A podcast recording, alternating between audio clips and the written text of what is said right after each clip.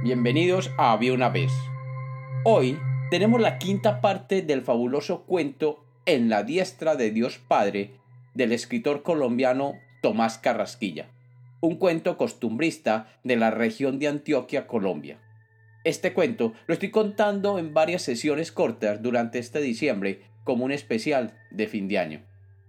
Bienvenidos de nuevo a Había una vez. Espero que lo disfruten y teníamos a la muerte finalmente libre y a sus anchas, mientras Peralta ganaba mucho dinero en el juego. Pero resulta que un día amanece Peralta con una pata hinchada, y le coló una discípula de la mala.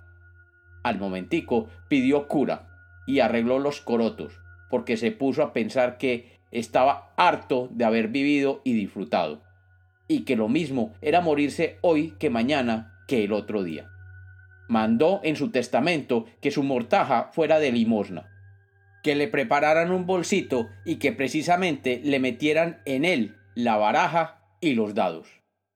Y como era tan humilde, quiso que lo enterraran sin ataúd, en la propia puerta del cementerio, donde todos lo pisaran bastante. Así fue que apenas se le presentó la pelona, Peralta cerró el ojo, estiró la pata y le dijo Mátame pues poquito sería lo duro que le asestó el golpe con el rencor que le tenía la pelona a Peralta. De pronto, Peralta se encontró en un paraje muy feíto, parecido a una plaza. Volteó a ver por todas partes y por allá, muy allá, descubrió un caminito muy angosto y muy lobrego, casi cerrado por las zarzas y los charrascales. Yo sé a dónde se va por ese camino, pensó Peralta el mismito que mentaba el cura en las prédicas. Cojo para el otro lado. Y cogió. Y se fue topando con mucha gente muy blanca y de agarre, que parecían jefes o mandones, y con señoras muy bonitas y ricas que parecían principesas. Como nunca fue amigo de meterse entre la gente grande, se fue por un ladito del camino que se iba anchando y poniéndose plano como la palma de la mano. María Madre si había que ver en aquel camino parecía mismísimamente una jardinera, con tanta rosa y tanta clavelina y con el pasto tan bonito. Pero eso sí, ni un afrecherito, ni una chapola de col, ni un abejorro se veía en ninguna parte ni para remedio. Aquellas flores tan preciosas no huelían, sino que parecían flores muertas. Peralta seguía el camino con el desentendimiento de toda su vida. Por allá, en la mitad de un llano, alcanzó a divisar una cosa muy, pero muy grande, muy grandísima, mucho más que las iglesias, mucho más que la piedra del peñol. Aquello blanqueaba como un avispero, y como toda la gente se iba colando a la cosa, Peralta se coló también. Comprendió que era el infierno, por el jumero que salía para arriba y el candelón que salía de para abajo. Por ahí andaba mucha gente del mundo en conversas y tratos con los agregados y piones del infierno. Él se adentró por una gulunera muy oscura y muy medrosa que parecía un socavón. Y fue a repuntar por allá a un patio caliente donde había unas escaleras que ganar y unos zanjones muy horrendos por donde corrían unas aguas muy mugrientas y asquerosas. A tiempo que pasaba por una puertecita, oyó un chillido como de cochinito que lo estaban degollando, y se asomó por la rendija. Virgen, qué cosa tan horrenda. No era un cochino, era una señora de mantellina y saya, de merinito algo mono, que la tenían con la lengua tendida en el yunque, con la punta cogida con unos tenazones muy grandes y un par de diablos herreros muy macuencos y cachipandos le alzaban macho a toda gana. Fue la cosa tan dura que es la carne del condenado. Aquella lengua, aquella lengua ni se machucaba, ni se partía, ni saltaba en pedazos. Ahí se quedaba intacta y a cada golpe le gritaban los diablos a la señora.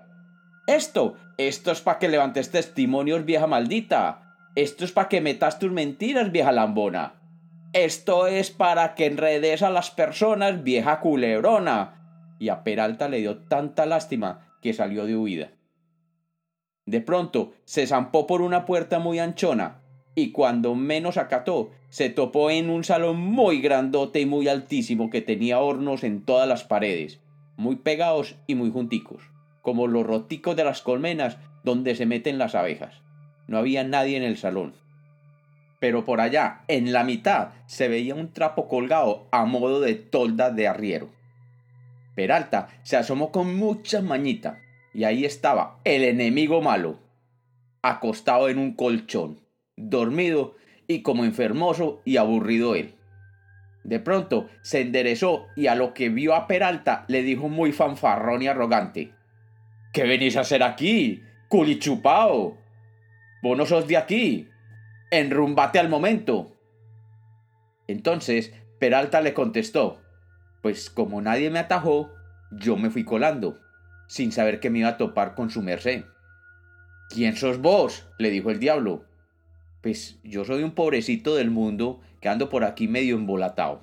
Me dijeron que estaba en carrera de salvación, pero a yo ni me han recibido indagatoria ni nadie se ha metido conmigo.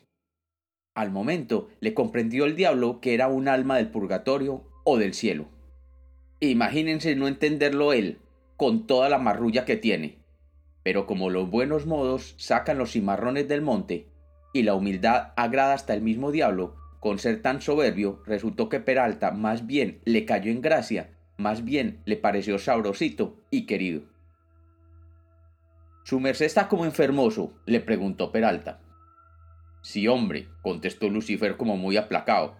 Se me han ido alborotando en estos días los achaques, y lo peor es que nadie viene a hacerme compañía, porque el mayordomo, los agregados y toda la pionada no tienen tiempo ni de comer con todo el trabajo que se nos ha caído en estos días. Pues si yo le puedo servir de algo su merced, dijo Peralta haciéndose el lambón, mándeme lo que quiera, que el gusto es mío en servirle a las personas. Y ahí se fueron enredando en una conversa muy rasgada hasta que el diablo dijo que quería entretenerse en algo. Pues si su merced quiere que juguemos alguna cosita, dijo Peralta muy disimulado. Yo sé jugar toda la haya de juegos. Y en prueba de ello es que mantengo mis útiles en este bolsito.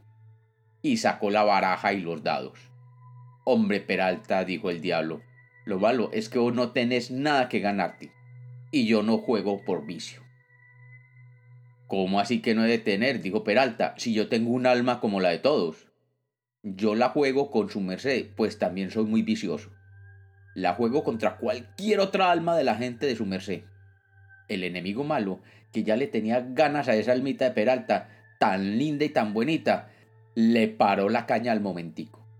Y determinaron jugar al tute, y le tocó dar al diablo.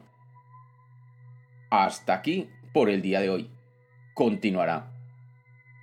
Y como los cuentos nacieron para ser contados, este es otro cuento especial de Había una vez.